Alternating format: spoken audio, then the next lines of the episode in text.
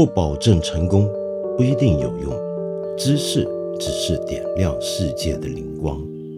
我是梁文道。再过几天就是开学的日子了，全国绝大多数的小朋友都要回到学校接受教育。尽管这些孩子呢都具备了学生的身份，但是并不是每一个学生都是一样的。举个简单的例子，如果你在一个重点小学念书，你认为你能够跟一个外来民工子弟学校里面的孩子们相提并论吗？大家的家庭背景不同，大家接受的教育的素质也都不同，对不对？那么为什么会有这些不同呢？那么这里面就牵涉到很多的社会问题、跟资源分配问题，甚至是制度公平问题了。那么这一连串的问题带来的讨论，通常会变得非常尖锐。而最近有一件事就很集中的体现了这种矛盾的尖锐，那就是发生在苏州的百年公办名校勤习实验小学那里的一件事。九月开学之后，这个学校的学生将会发现，回到校园之后，校园中间居然有一个铁栅栏做成的一个隔离墙，一道铁幕。那为什么要好端端的一个学校的校园中间要有一个隔离墙、一个铁幕呢？理由是这样的：原来苏州还有另一所外来的务工子弟的民办学校，叫做立新小学。这个立新小学啊，它原来用的那个校舍本来就不太合规格，不是专门用来办学用的。而且呢，我们知道这些外来民工子弟，他们除了多半都是要读民办小学，进不了公立学校之外，而且给他们的选择特别少。于是这个学校的人数特别多，这些孩子们呢，他们的桌椅在教室里面只能够排出到走廊外。于是政府呢就把这整个学校整体的搬进了清溪实验小学。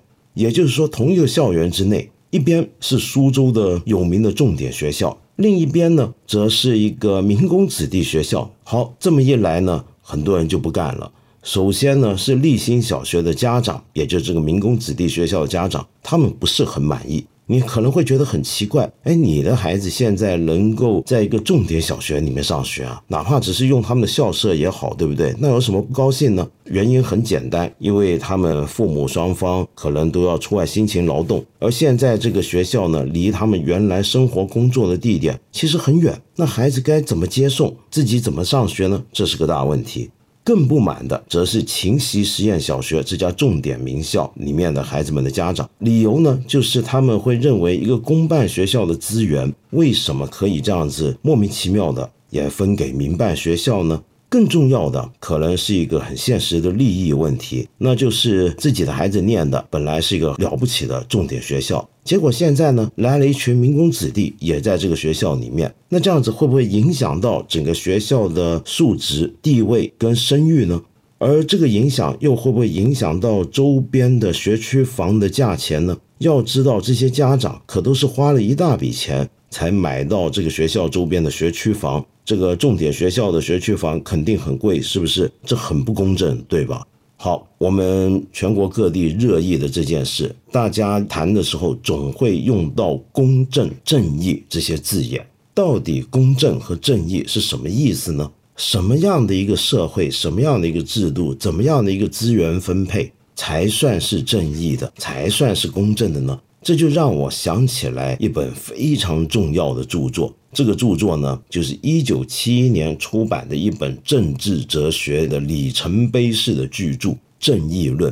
它的作者约翰·罗尔斯当年是哈佛大学的教授，被认为是二十世纪史上最有影响力、最重要的哲学家之一。那么这本书啊，当年出版没多久，就广泛的被引用在各门学科，包括经济学、社会学、历史学各种领域的文献研究当中。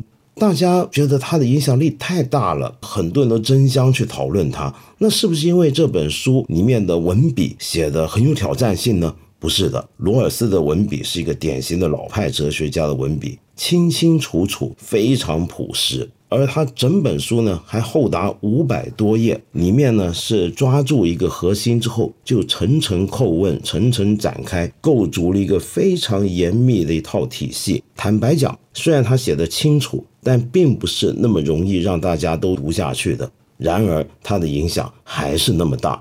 那么，其中有一个非常有名的概念啊，是很脍炙人口的概念。直到今天，我们在很多评论文章里面都会见得到。我今天就给大家介绍一下这个概念，叫无知之幕。什么叫做无知之幕呢？我们可以非常简化的说，它其实是个思想实验。当然，它在这本书里面的位置不只是个思想实验啊。那么，这个思想实验是用来干嘛的呢？是这么样的，它邀请我们大家一起来思考一下。到底一个社会、一个国家的制度安排怎么样才算是符合正义原则？怎么样才是最公正的？那么，首先，他认为我们今天这个世界上面，我们这个社会，我们应该是每一个人都是道德上平等的，绝对不会说有哪一个人天生的就拥有跟别人不一样的地位，我们都拥有一个平等的道德地位。那既然是这样的话，我们人人都有权来讨论、来决定我们这个社会最理想的一个制度、最正义的一个制度。好，那该怎么来讨论呢？他就认为，我们应该假想把自己放在了一个叫做原初状态的环境里面。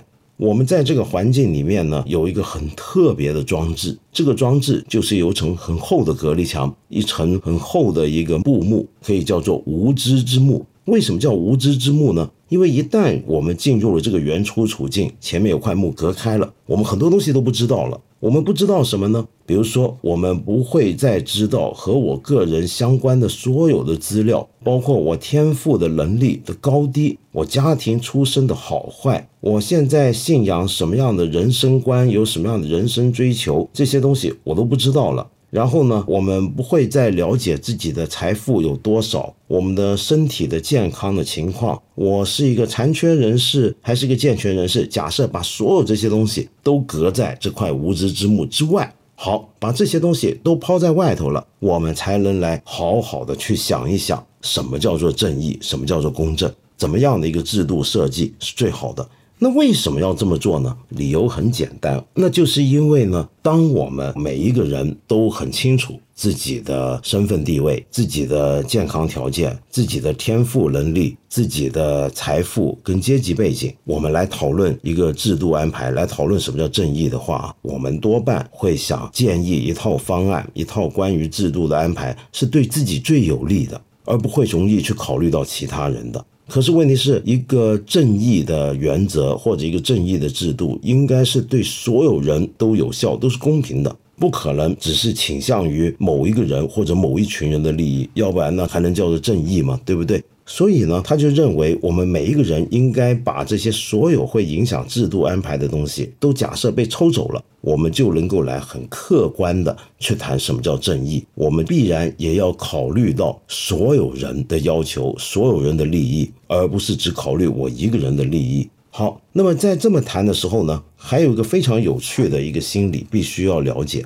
那就是呢，假设我们有个无知之幕，暂时把我对自己的刚才我说的那些条件的知识全都隔起来了，来谈一个制度的安排。我们会担心，万一我们这个制度做出来的时候，发现它对一些社会上处境不太好的人是很不利的制度。比如说，因为你的性别，因为你的身体情况，因为你的阶级，因为你的家庭背景，而使得你很不利的这些人。但是对某些人来讲，是好处可以拿进的制度。问题来了，当这个无知之幕一掀起，我一走出去的时候，我可能会发现，天哪！原来我都忘了，我甚至不知道我原来是一个身体有残疾的人。又或者我出去之后才发现，哎，原来我是穷的穷无立锥之地的。而我们之前在商量一个制度，什么才叫正义的时候，我们是完全没考虑这些人的。那么我们不能不考虑这个问题，对不对？因为人始终是自私而理性的。我们总不想一个我有份设计的制度设计出来之后，居然是对自己不利的。因此，我们用这个无知之幕把刚才那些材料都隔开，然后我们在这时候要想的东西就是：我怎么样能够让我就算出去之后发现我是那种社会处境很不堪的人，都不至于太糟糕的一个制度，其实也都很好，有一定的机会，有一定不错的待遇的这么一个制度。我们大概都比较会理性的这么来想，是不是？OK，那么罗尔斯的正义论，他在推论他的正义原则的时候是非常复杂的，我们不能够三言两语在这里把这本五百多页的巨著里面的精华好好的跟大家讲一遍。但是刚才那个无知之幕的那个思考，这种思想上的实验，我想拿来跟大家谈的就是现在也有一道铁幕隔开的这个苏州勤溪小学这件事。让我们来思考一下啊，我们面对这个问题，我们该怎么看呢？我们今天这个社会上面，虽然我们是一个社会主义国家，但不可否认的是，我们的的确确有些实际存在的不公平的情况。当我们讨论这些问题的时候，我们是不是也需要换一个位置来想？想象万一自己是一个处在社会弱势的人的时候，我会怎么办？我会得到什么样的待遇？我们要晓得，一个民工子弟。不是他自己想当民工子弟，这不是他个人的选择，这是一个偶然的情况。他是生在一个外来民工的家庭当中，他的父母恰好是外来民工。他跟苏州秦溪小学那些孩子不太一样的地方，就是他不是生下来是个苏州人，不是生下来是个大城市里面的人，他没有生在一个家境环境还不错的一个家庭当中，那么于是他以后整个人生的命运就不一样了。他从小学开始接受的教育就跟别人已经有差距了。用今天一句很流行，但是我个人不太喜欢的话来讲，那就是他输在了起跑线上。那我们来思考一下：假如我们的社会、我们的制度是公正的、是正义的话，我们可以容许这样的情况发生吗？我们可以容许一个人只不过是因为一些偶然的机遇而使得他丧失了？一生的发展的一个机会上的平等吗？这就是我想邀请大家跟我一起来思考的问题了。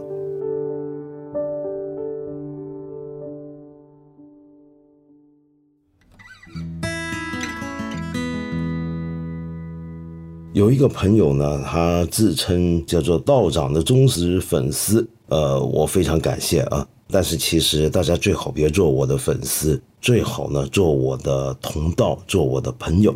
这位朋友呢就问到了，他说他很想学学哲学和逻辑学，觉得学好他们对自己的阅读能力和理解能力的提高会有帮助。可是，一看这两种书呢就头大，一个字都读不进去，该怎么办呢？首先呢，我想讲的是，也许你当初挑的书不对。比如说，假设你对逻辑、对哲学完全没有任何基础的认识，然后你一找就找了一本很不适合你的程度的书，比如说我们今天介绍《正义论》，天哪，那你当然头大，我都替你头大了，对不对？其实市面上呢有很多很好的哲学入门、逻辑学的入门书，你不妨找那些书来看。如果你实在找不到的话，你可以上网查一查，看看各种评论。豆瓣网上、知乎网上，我相信很多人都会有推荐的。那么将来我在我这个节目里面也会推荐他们。第二呢，可能是你读这些书的方法不太对。事实上，我们很多人在读哲学的时候，可能会带着一个一般的阅读习惯去，以为它是一个文学书啊、历史书那样去看。但其实不应该这样子。哲学书是一个你要读得很慢的书，除非你已经具备了很好的基础跟一定的训练。它应该是一个你一边读一边要停下来想的一种书，因为哲学书多半是透过论证。来结构的，那么你一个论证一个论证的跟随它看下去，你自己也要动脑子去思考这个论证对不对，这段话到底是什么意思，有没有道理？